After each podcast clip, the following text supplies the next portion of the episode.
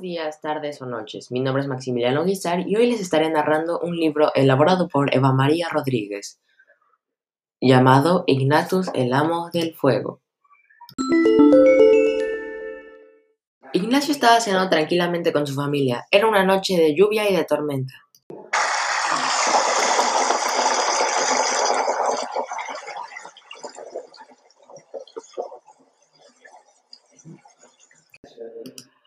La lluvia golpeaba con fuerza los cristales. los rayos iluminaban la noche con una fuerza que a Ignacio le parecía sobrenatural.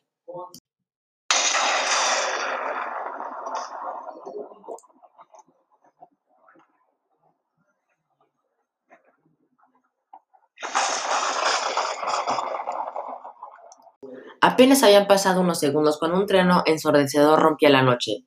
Lo tenemos casi encima, decía el padre Ignacio.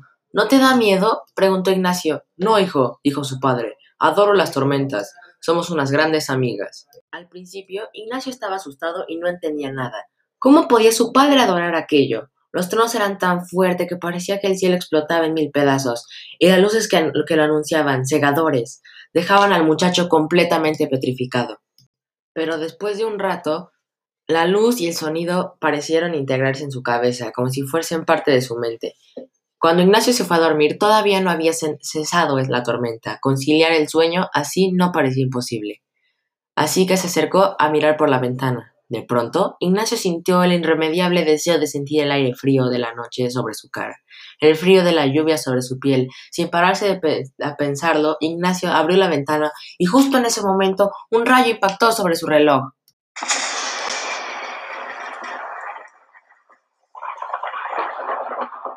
A la mañana siguiente, Ignacio apareció tirado en el suelo. Se despertó confundido. No sabía qué había pasado. El día había amanecido claro y soleado, y a Ignacio le costó recordar lo que había pasado la noche anterior. En realidad, no sabía cómo había acabado en el suelo. Fue a lavarse la cara, a ver si se despejaba, y entonces ocurrió.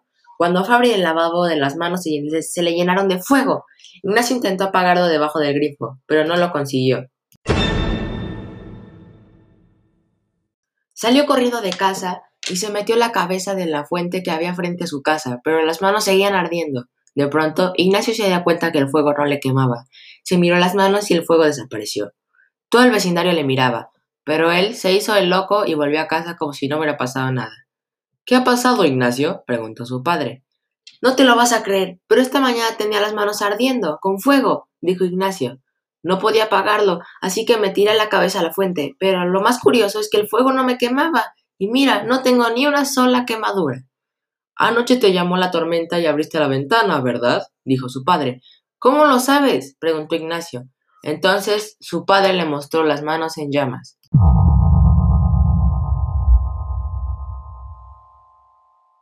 Ha llegado tu momento, le dijo. Esto es algo común en nuestra familia, aunque a ti te ha pasado mucho antes de lo normal. Enhorabuena, hijo. Ahora eres Ignatus, el amor del fuego. El padre de Ignatus le enseñó a dominar el fuego y otra serie de dones que había obtenido tras la tormenta.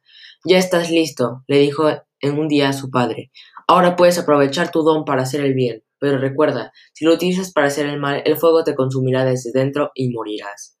Ya, vale, pero ¿dónde está mi traje superhéroe? preguntó Ignatus. No esperarás que vaya por ahí en vaqueros y camiseta. Has visto muchas películas, ¿eh? dijo su padre. También he leído muchos cómics, dijo Ignatus. ¿Tengo traje o no? Pues claro, hombre, por supuesto, dijo su padre. Solo te estaba tomando el pelo. Y así fue como Ignatus, el amo del fuego, empezó su carrera de superhéroe. Y eso ha sido todo por el día de hoy.